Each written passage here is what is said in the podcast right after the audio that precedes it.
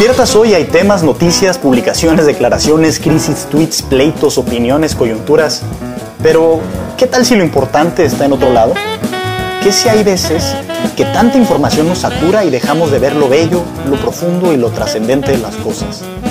En Cultura Mínima le entramos sin miedo a lo mínimo necesario que debes de saber sobre libros, filosofía y arte para crear una mejor cultura política. Bienvenido.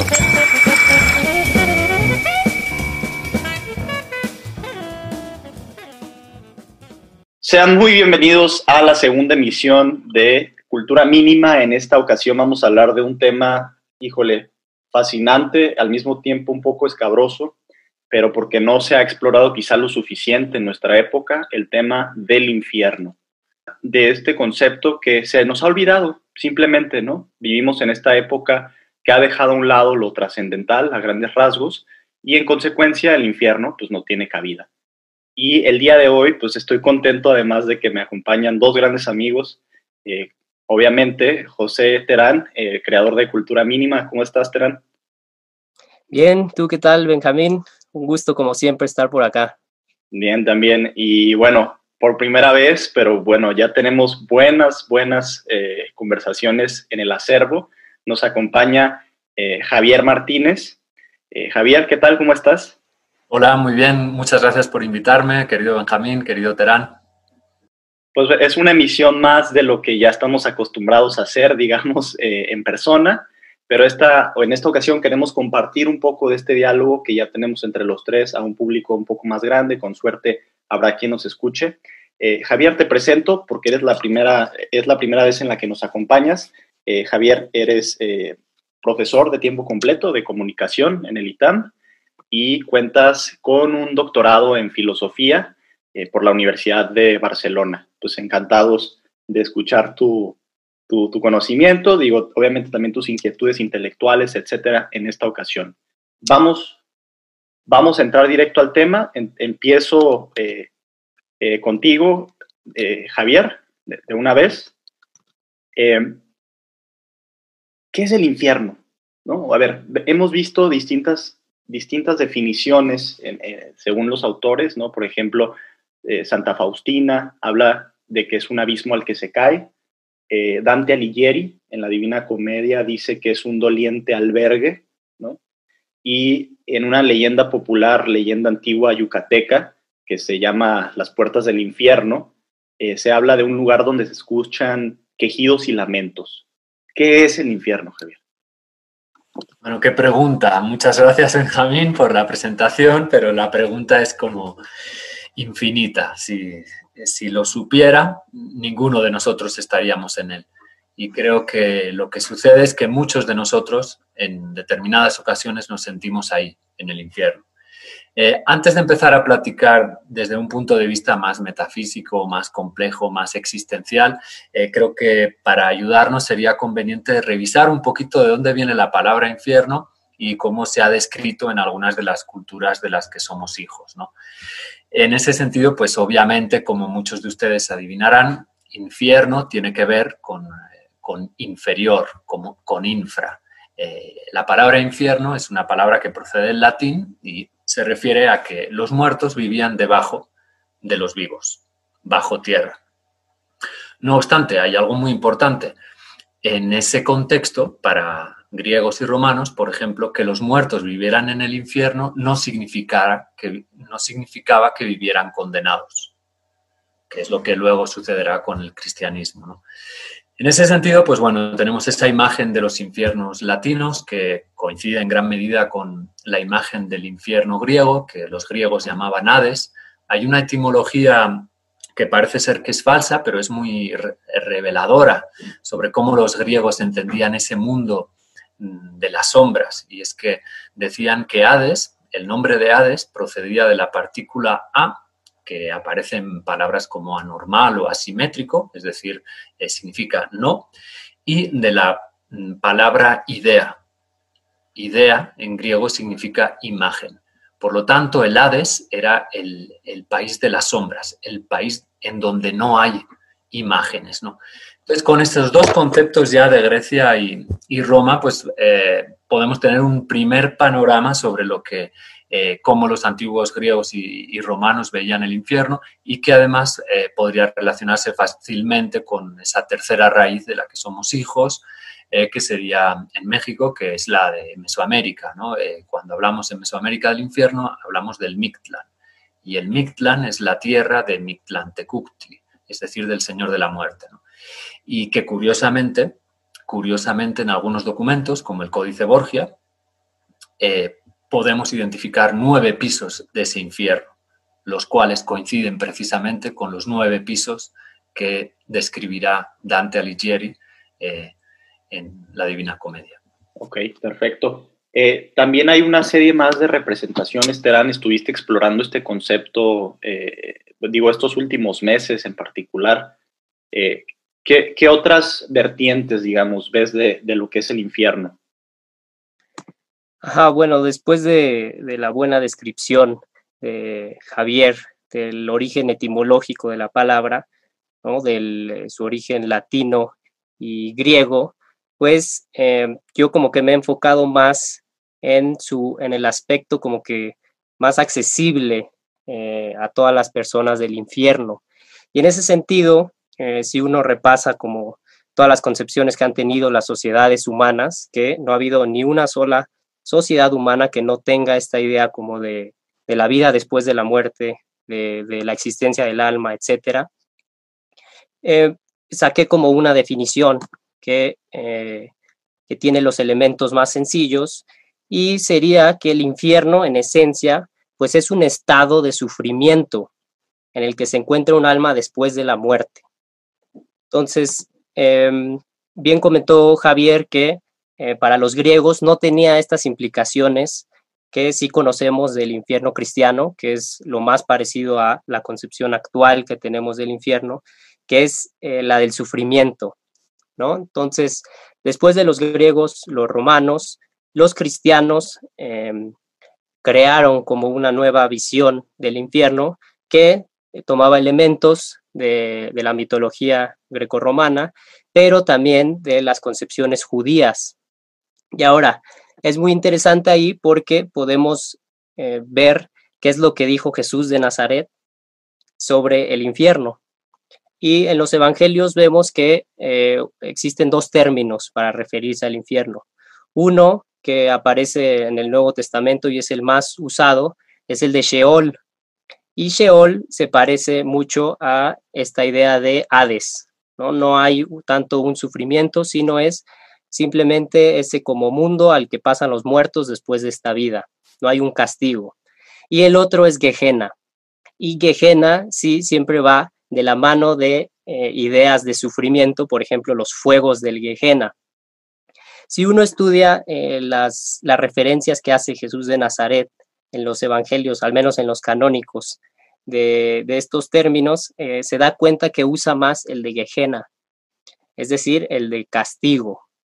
Y ahí es donde se da como esta transición de la idea de un, infierno nada más como inframundo a uno en el que eh, se le recompensa a las personas por las acciones que hicieron en esta vida. Y ahí, ahí entra una descripción que, si mal no recuerdo, más o menos va así, ¿no? El, mundo del rechinar de dientes, ¿no? Exacto. Eh, es, una de las características que se ven en, el, infierno ya descrito en textos bíblicos propiamente. Eh, y como bien dice Javier, o sea, no se trata entonces de, un concepto universalmente entendido, ¿no? No tiene la misma acepción en todas las culturas, pero sí tiene características en común.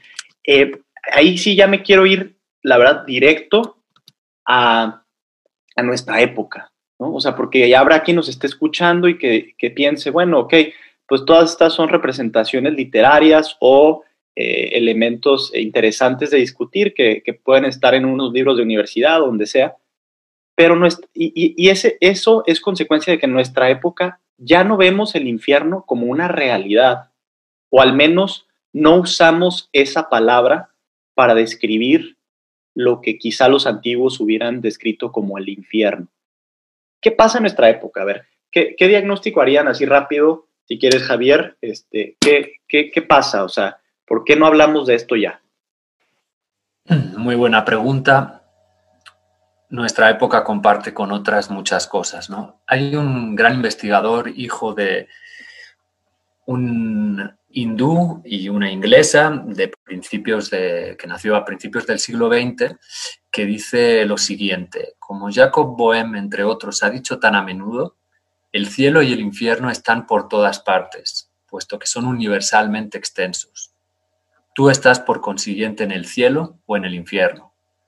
El alma tiene el cielo o el infierno dentro de sí mismo. No puede decirse que vaya a uno u otro cuando el cuerpo muere. Kumaraswamy explica aquí que estamos conformados por tres entidades, cuerpo, alma y espíritu. Cuando permitimos que sea el ego el que mande en nosotros, son el cuerpo y el alma los que nos son el cuerpo y el alma los que nos gobiernan y en consecuencia estamos al servicio de sus apetencias, es decir, vivimos en el infierno. Cuando por el contrario nos sacrificamos, ofrendamos nuestra vida a una misión superior, entonces muere en nosotros el yo y renace el yo en mayúsculas, el espíritu, la voluntad divina, y retornamos al cielo. Eh, me permití leerles esto porque creo que de algún modo diagnostica eh, dónde estamos. Podemos estar en el cielo o en el infierno. ¿Qué va a distinguir? ¿Qué, va a hacer que nos consideremos en un lugar u otro? Pues dependerá de que nosotros nos hayamos eh, ofrecido a una misión superior a la, a la de la materialidad simple y llana de una vida em, exenta, de, exenta de, sacralidad. ¿no? ahorita estaba leyendo, estaba releyendo un libro que muchos de nosotros leímos cuando éramos adolescentes, el Siddhartha de Hermann Hesse, de Germán Hesse, y hay una parte muy, muy elocuente que es el peor momento de su vida, ¿no? El peor momento de su vida porque después de haber estado unos años de samana, de, asceta en el bosque, se enamora de la bella Kamala, de sus ojos negros y hace todo lo posible para conseguirla. Y para ello, pues bueno, tiene que regresar al mundo, eh, anclarse a los deseos. Y al anclarse a ellos, pues eh, empieza a olvidarse de esa, de esa misión superior que hasta entonces había seguido, había guiado sus pasos. ¿Por qué les cuento esto? Porque en determinado momento, spoiler, lo que sucede es que eh, Siddhartha tiene una verdadera crisis que lo lleva a el abismo verdadero, que es a un intento de suicidio. Y yo creo que eso es el infierno. Y esa sensación de depresión absoluta que nos puede acercar hasta ese abismo máximo está constantemente en nuestra realidad cotidiana. Y creo que tiene que ver con esta lección que nos comparten muchísimos textos sagrados, desde la Biblia, por supuesto, pero también eh, el Bhagavad Gita, por ejemplo, un libro absolutamente maravilloso e imprescindible, bueno, un fragmento de, del Mahabharata, en donde lo que nos comparte el texto es un sermón en torno a cómo debemos actuar sin pensar en los frutos de nuestra actuación teniendo en cuenta que los frutos de, nuestra actuación, de nuestra actuación no dependen de nuestra voluntad, sino de una voluntad superior. Claro. Y lo hace esto un tema sumamente relevante para la política. Digo, parece que no, porque digo, finalmente aquí en este programa mínimo necesario hablamos ¿no? de temas políticos, pero hay, siempre este vínculo que no queremos ver eh, tan, tan claramente porque hemos expropiado a la política de todas estas dimensiones, ¿no? las, dimensiones, espirituales, las dimensiones teológicas, trascendentales, y en realidad hay quienes argumentan que el Estado mismo, es decir, la configuración actual en la que estamos viviendo políticamente, es producto de ciertas visiones eh, místicas, ¿no? O visiones eh, eh, también de, ciertas meta, metarrelatos místicos, ¿no? Quisiera en ese sentido como también compartir un, fragmento eh, porque va a, esta pregunta que te quiero hacer, Terán, que es, ¿por qué eh, a pesar de que vivimos en esta época científica, que tratamos de ver todo a través de, del racionalismo, en donde no nos, eh, realmente no tenemos herramientas quizá, o no, o, no, le damos la igual validez a herramientas que no están quizá dentro del mundo de la ciencia, el, infierno y los temas eh, espirituales nos siguen siendo de un gran interés. Y además, conectado con lo que dice Javier del hecho del, infierno, equiparado a la depresión, digamos, vivimos también en la época en la que más suicidios se han registrado en la historia de la humanidad, ¿no? Entonces es un tema sumamente relevante por esos tres flancos al menos, ¿no? Por el lado político, por el lado eh, clínico, psicológico, etcétera, por el lado también de inquietudes espirituales. Te leo esta frase y me dices, eh, ¿cómo, cómo, por qué está esto, no? Dice Santa Faustina en su diario. Al dar yo algunos pasos, me cerraron el camino toda una multitud de demonios que me amenazaron con terribles tormentos y se dejaron oír las voces. Nos has quitado todo por lo que habíamos trabajado tantos años. Cuando les pregunté, ¿de qué llegan en tal multitud? Estas figuras malignas me contestaron, de los corazones humanos, no nos molestes. El infierno y los demonios en los corazones humanos. ¿Cómo ves esto, Terán?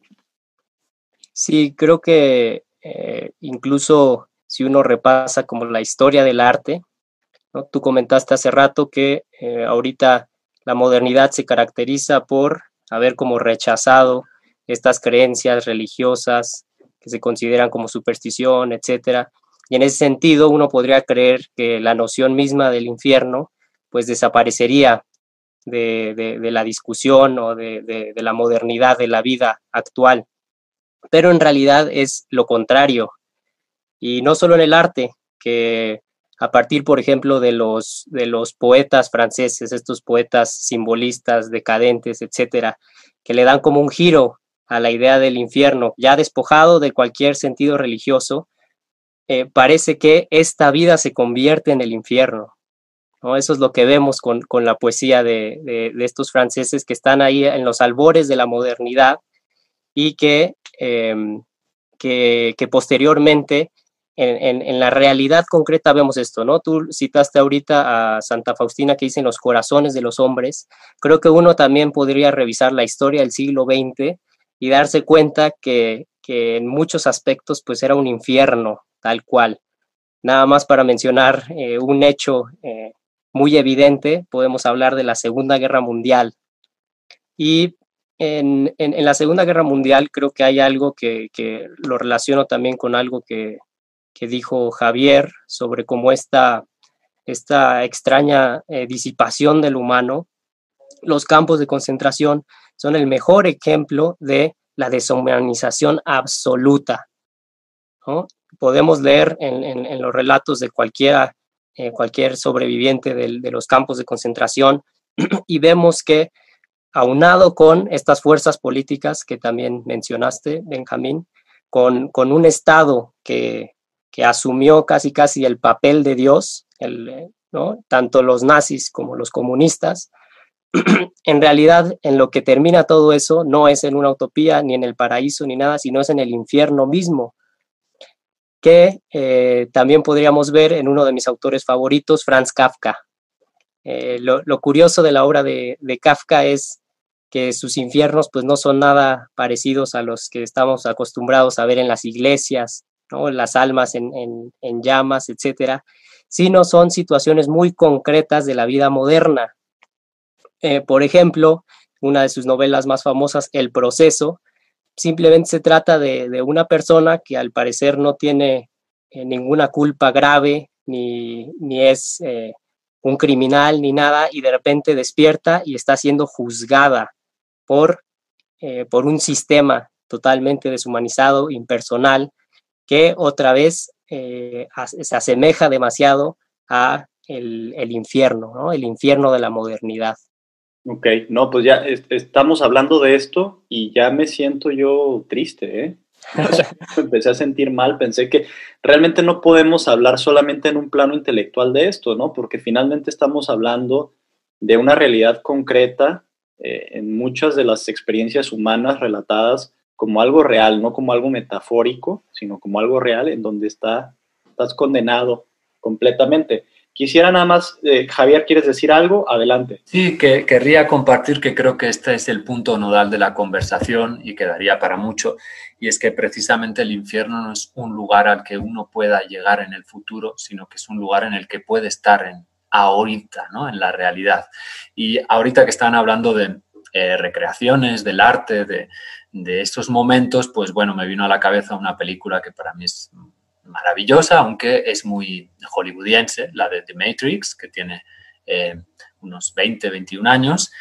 Y bueno, ¿qué sucede en esta película? ¿Qué sucede en esta película? Pues que el protagonista, que se llama Mr. Anderson, es decir, el hijo son of Andros, es decir, el hombre, Andrea significa, Andrea significa varón, hombre, que sucede que Mr. Anderson, el hijo del hombre, se da cuenta que, que todo el mundo en el que está viviendo es una pesadilla, es un engaño y que por lo tanto debe despertarse. Y cuando logra despertarse se convierte en Neo, el nuevo hombre.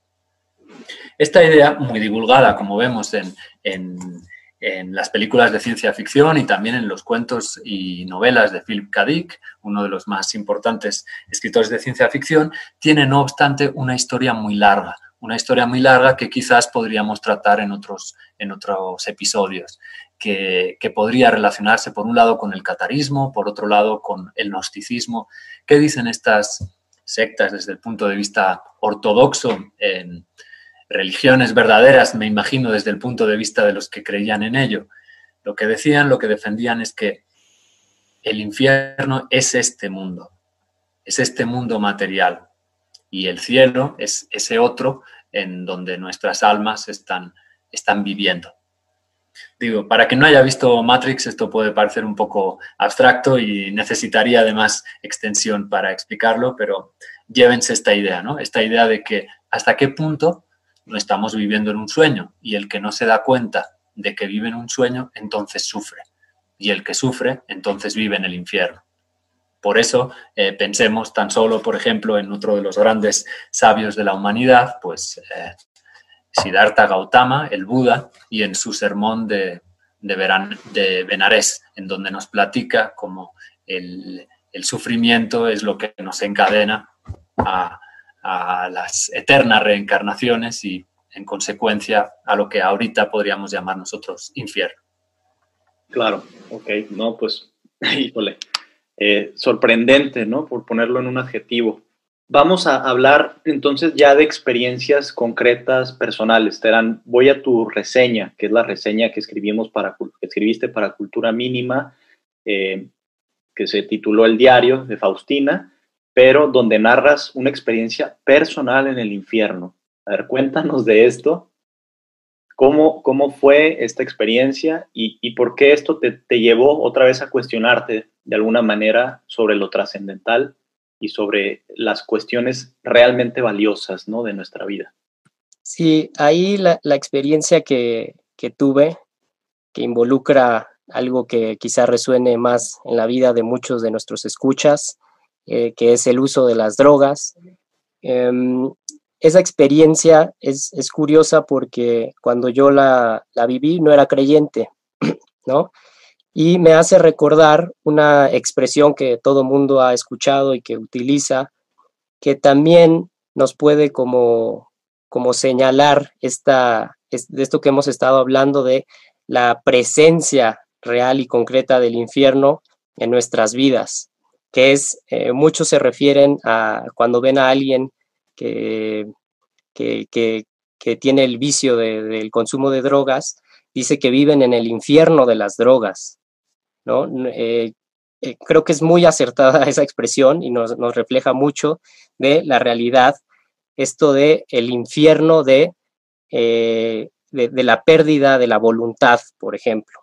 Por eso yo al, principio de la conversación quise dar como una definición muy amplia del infierno, que era el sufrimiento, ¿no? el estado de sufrimiento de un alma. Y en ese sentido, es, muy evidente cuando alguien ve a una persona que es adicta a las drogas, que está viviendo un infierno. ¿En qué sentido? En el sentido de que ha perdido su voluntad y está encadenada al consumo de, esas drogas, como, como mencionó Javier, usó la palabra encadenados, ¿no?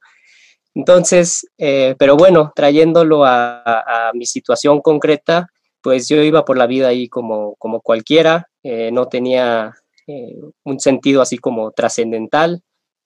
Y, pues sucedió, se dio la oportunidad de consumir uno de estos famosos panques mágicos. Un special brownie, ¿no? Un special brownie. También Exactamente, special brownie. yo no había tenido la oportunidad de, probar uno de esos. Y em, pues lo que pasó es que nos la tomamos a la ligera. Lo, hice con, otros amigos, eh, lo comimos y, el efecto pues se tardó un poco en, que lo sintiéramos, pero ya que lo sentimos pues perdí el control absoluto de, la situación. Y lo curioso de eso es que más allá de, esta experiencia que muchos pueden haber vivido, que se le conoce como el mal viaje, es que eh, unas semanas después, pues yo estaba leyendo eh, algunas de mis, de mis lecturas usuales, ¿no? textos eh, místicos cristianos, y me topé con una descripción que se parecía mucho a lo que yo había sentido en, en muchos aspectos. ¿no? El fuego. El fuego, sí, el fuego, que es el que no desarrollo en, la reseña, pero eh, me lo topé tal cual en el diario de la, de la monja polaca, esta de la que hablo, que es Faustina, que también citaste hace poco. Y lo curioso es que si uno repasa también la literatura eh, mística cristiana, principalmente de mujeres, de, monjas, eh, se encuentra con lo mismo, con la misma experiencia, las mismas sensaciones en distintas mujeres que vivieron en diferentes épocas y separadas por siglos. Eh, la primera de ellas, por ejemplo, la que me viene a, la mente es Santa Catalina de Siena, una joven italiana que vivió en el siglo XIV. Y ella escribió un libro que, se llama El Diálogo, porque en él es, una conversación que tiene ella con Dios. En este libro, eh, Santa Catalina de Siena describe cómo fue el que se le llevó al infierno y describe incluso cuatro tormentos principales, entre ellos la ausencia de Dios, el remordimiento de conciencia y uno de ellos es el fuego, que ella describe que es un fuego que arde pero no consume. Después, eh, si tú lees la obra de Santa Teresa de Ávila, por ejemplo, que vivió en pleno siglo de oro español, es decir, siglo XVI, que topas con lo mismo, ella tiene una visión del infierno que lo describe así de manera rebuscada o incluso barroca y, ahí tal vez no, le encontremos mucha relación, pero esto del fuego vuelve a aparecer. El fuego que ella, ella describe que como que siente que le están arrancando el alma, pero pues no, no te la pueden arrancar. Y después en el diario de la monja polaca, pleno siglo XX, eh, esta monja murió un año antes de que empezara la Segunda Guerra Mundial, muere en 1938. Me topé con la misma descripción de ese fuego que arde pero no consume. Entonces, em, creo que eso es lo que, lo que me sorprendió en, ese momento, que yo no era ni siquiera creyente, pero eh, me, pude relacionar con la sensación, eh, con las experiencias que han vivido ciertas mujeres eh, a lo largo de la historia. Y creo que eso ya en sí pues es una conexión interesante, ¿no? Claro que sí. Javier. Yo creo que hay una cosa muy interesante que, decías y que querría retomar. Eh, bueno, no obstante, me atrevo a añadir al listado que tú hacías, pues eh, las descripciones del infierno que aparecen, por ejemplo, en el Fedón de Platón, donde hay un autor que se llama Peter Kingsley que relaciona esas descripciones precisamente con las zonas subterráneas de Sicilia y del Etna, del volcán Etna. Y dice, bueno, igual aparece el fuego por todos lados, etcétera, etcétera. Pero creo que uno de los puntos nodales que tienen que ver pues, con la actualidad del infierno, si se puede decir eso, es esta idea que tú decías de que, bueno, a través de las drogas uno puede perder la voluntad y puede llegar al lugar más oscuro. Eh, creo que igual es un tema muy conflictivo, muy delicado, muy políticamente correcto o incorrecto, pero me gustaría apuntar y discernir aquí cierta diferencia, quizás, bueno, no diferencia, matiz respecto a lo que tú decías, ¿no? Y es que el perder la voluntad hasta qué punto es algo negativo. Claro, el problema es si, si quién sustituye tu voluntad, ¿no? ¿A qué me refiero? Pues que si estamos hablando con Jung o con el Bhagavad Gita, si tu voluntad es sustituida por la voluntad de Dios, entonces ese proceso por el lado más oscuro de tu alma, en lugar de condenarte, lo que hizo fue salvarte. Y creo que en ese sentido es muy esperanzador también recordar, pues también entre nosotros y entre los oyentes, que uno mm, no está condenado al infierno, sino que se está condenando al infierno. Es decir, que se puede salvar en cualquier momento, al menos desde un, si, me permiten decir eso, ¿no? En los que son más católicos aquí en la charla. Entonces, ¿qué quiero decir con eso? Que desde el lugar más oscuro, en el lugar más oscuro, como decía Joseph Campbell, es donde vas a tener la revelación. Para, si tú quizás no hubieras atravesado ese periplo oscuro esa noche de la que nos narras, quizás no te habrías vuelto a reencontrar contigo mismo. ¿no? Entonces, aquello que aparentemente puede ser una condena, puede ser la invitación a que nos liberemos de las cadenas a las que no nos habíamos dado cuenta que estábamos encadenados. Quiero, quiero terminar justo con ese tono positivo en, algunos de los comentarios eh, que nos hicieron en mínimo necesario cuando publicamos la reseña del diario de Faustina, hubo una persona que dijo que justamente a veces es necesario vivir un poco de infierno para volver a valorar el cielo, ¿no? Para volver a valorar las cosas positivas de esta vida. Eh, quiero cerrar, Terán, si me permites nada más entonces como encaminar, si quieres, la conclusión hacia allá, que es, sí podemos hacer algo, ¿no? O sea, podemos tomar decisiones activas en este momento de nuestras vidas para alejarnos de, este, de estos infiernos contemporáneos, ¿no? Que no solamente se limitan a las drogas, que es el ejemplo más claro, pero que tiene que ver con toda esta pérdida de la voluntad que viene, por ejemplo, de conductas específicas, ¿no? Te puedes meter a pequeños infiernos a través de la mentira, por ejemplo, mentiras sistemáticas que van enrolándote, enrolándote, enrolándote hasta que estás atrapado en una vida eh, completamente falsa. Hay pequeños infiernos que tienen que ver con eh, este, desesperación material, desesperación eh, de pérdida de libertad. Vivimos en un país, México, ¿no? En donde hay infiernos de violencia, ¿no? Violencia sistemática en términos de narcotráfico, en términos de este, trata de personas, cosas que realmente eh, son una realidad que muchas veces no vemos o no queremos ver. Eh, quiero cerrar entonces, a pesar de todo esto, con el tono positivo. Si hay algo que se puede hacer, ¿por dónde va, digamos, la respuesta? Sé que hay aquí una serie de debates teóricos, teológicos incluso, pero creo que hay una gran constante en, en, todas las corrientes, que es, y lo voy a decir así como es, el amor, ¿no? El amor.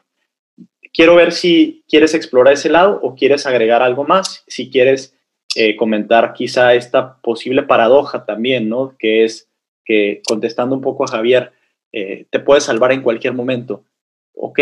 Pero entonces, ¿qué pasaría si, no digamos, esta, esta visión que vemos en el protestantismo, ¿no? En la que si te arrepientes en el último instante de tu vida, eh, entonces ya estás completamente perdonado, ¿no? Reduciendo un poco la visión. Eh, que Hitler, en, Hitler eh, en su último instante diga, me arrepiento y a lo mejor no lo dijo de corazón, pero pum, se va de repente al cielo. Eh, ¿qué, qué, por, por, dónde quieres que vaya esto? Sí, pues como ya está cerrando, pues no, no se vale, ¿no? Haberme dejado una pregunta así como para concluir. Entonces, más bien creo que pues este tema me apasiona y creo que se presta para para estar discutiendo horas incansables y, y, ahorita no tuve la oportunidad quizá de hablar tanto de las representaciones del infierno en el arte. Entonces, ¿qué les parece si les propongo que eh, si concluyamos por hoy, pero dejemos abierta la, la discusión e incluso la posibilidad de una segunda parte de la charla, ¿no? Porque ahorita pudimos nada más así como que tocar súper rápido temas que, que podríamos desarrollar de, sea, durante horas, ¿no? Por el de las drogas, el de la modernidad, la política, etcétera. Entonces, pues les propongo eso, no sé si qué les parezca. Y eh, quizá nada más abordar algo que, que, mencionas al final, estas paradojas que se dan entre, entre las creencias, entre los conceptos. Por ejemplo, el, el, de creer en un Dios que es 100% amor, como tú dices, ¿no? Y, es misericordioso. Y cómo podemos entender entonces eh, la existencia de un lugar que si Dios es todopoderoso, pues tiene también eh, algo que ver con ese lugar, pero de este lugar de tormentos perpetuos, ¿no? a, los seres humanos que son criaturas eh, creadas por amor, etcétera. Y hay una paradoja y otra que quizá pueda resultarles interesantes a los, a los que nos están escuchando es, ahorita que mencionaste a Hitler, eh, es un ejercicio mental eh, curioso e interesante que, se pueden hacer, ¿no? Eh, suponemos que Dios pues es amor y todos estamos llamados a, ser salvados, a, vivir en, el cielo una, una felicidad eterna, ¿no? Pero eh, cómo choca esa idea con otros conceptos que tenemos y que ha manejado la humanidad eh, siempre, como por ejemplo el de justicia. ¿no? nuestros actos en esta vida pues deben de tener repercusiones, eh, ya sea una recompensa o un castigo. Y creo que por ahí se abre la puerta a esta idea de infierno, ¿no? Pero bueno, si creemos en un Dios que es 100% amor y que todos estamos destinados al cielo, pues yo les pregunto, ¿qué sentirían ¿sí? Llegamos al cielo y nos topamos ahí con personajes como Hitler o Stalin o, asesinos seriales, gente que abusa de los niños, que cometieron atrocidades eh, eh, y, terribles en esta vida. Nosotros llegamos al cielo y nos encontramos con, con alguien así. ¿no? Creo que ahí entra en conflicto estas dos ideas que, podemos tener de amor, de misericordia y de justicia. Y yo les aseguro que casi la mayoría de las personas dirían que, pues, que, es un atentado contra la justicia que nos encontráramos a Hitler en el cielo. ¿no? no sé qué piensen ustedes. Y con eso podemos terminar. Bueno, ajá, Javier, adelante, sí. Un poco para hacer de contrapeso con lo que ahora proponía Terán, es que quizás en otras tradiciones, en otras religiones, el concepto vital y capital es el de unidad. Entonces, eh, si todos formamos parte de una unidad, digamos que pues eh, incluso el, habría que perdonar aquellas partes de la unidad que, que no armonizaron con esa totalidad, ¿no? Y creo que por ahí va el budismo, el hinduismo, etcétera, etcétera, ¿no?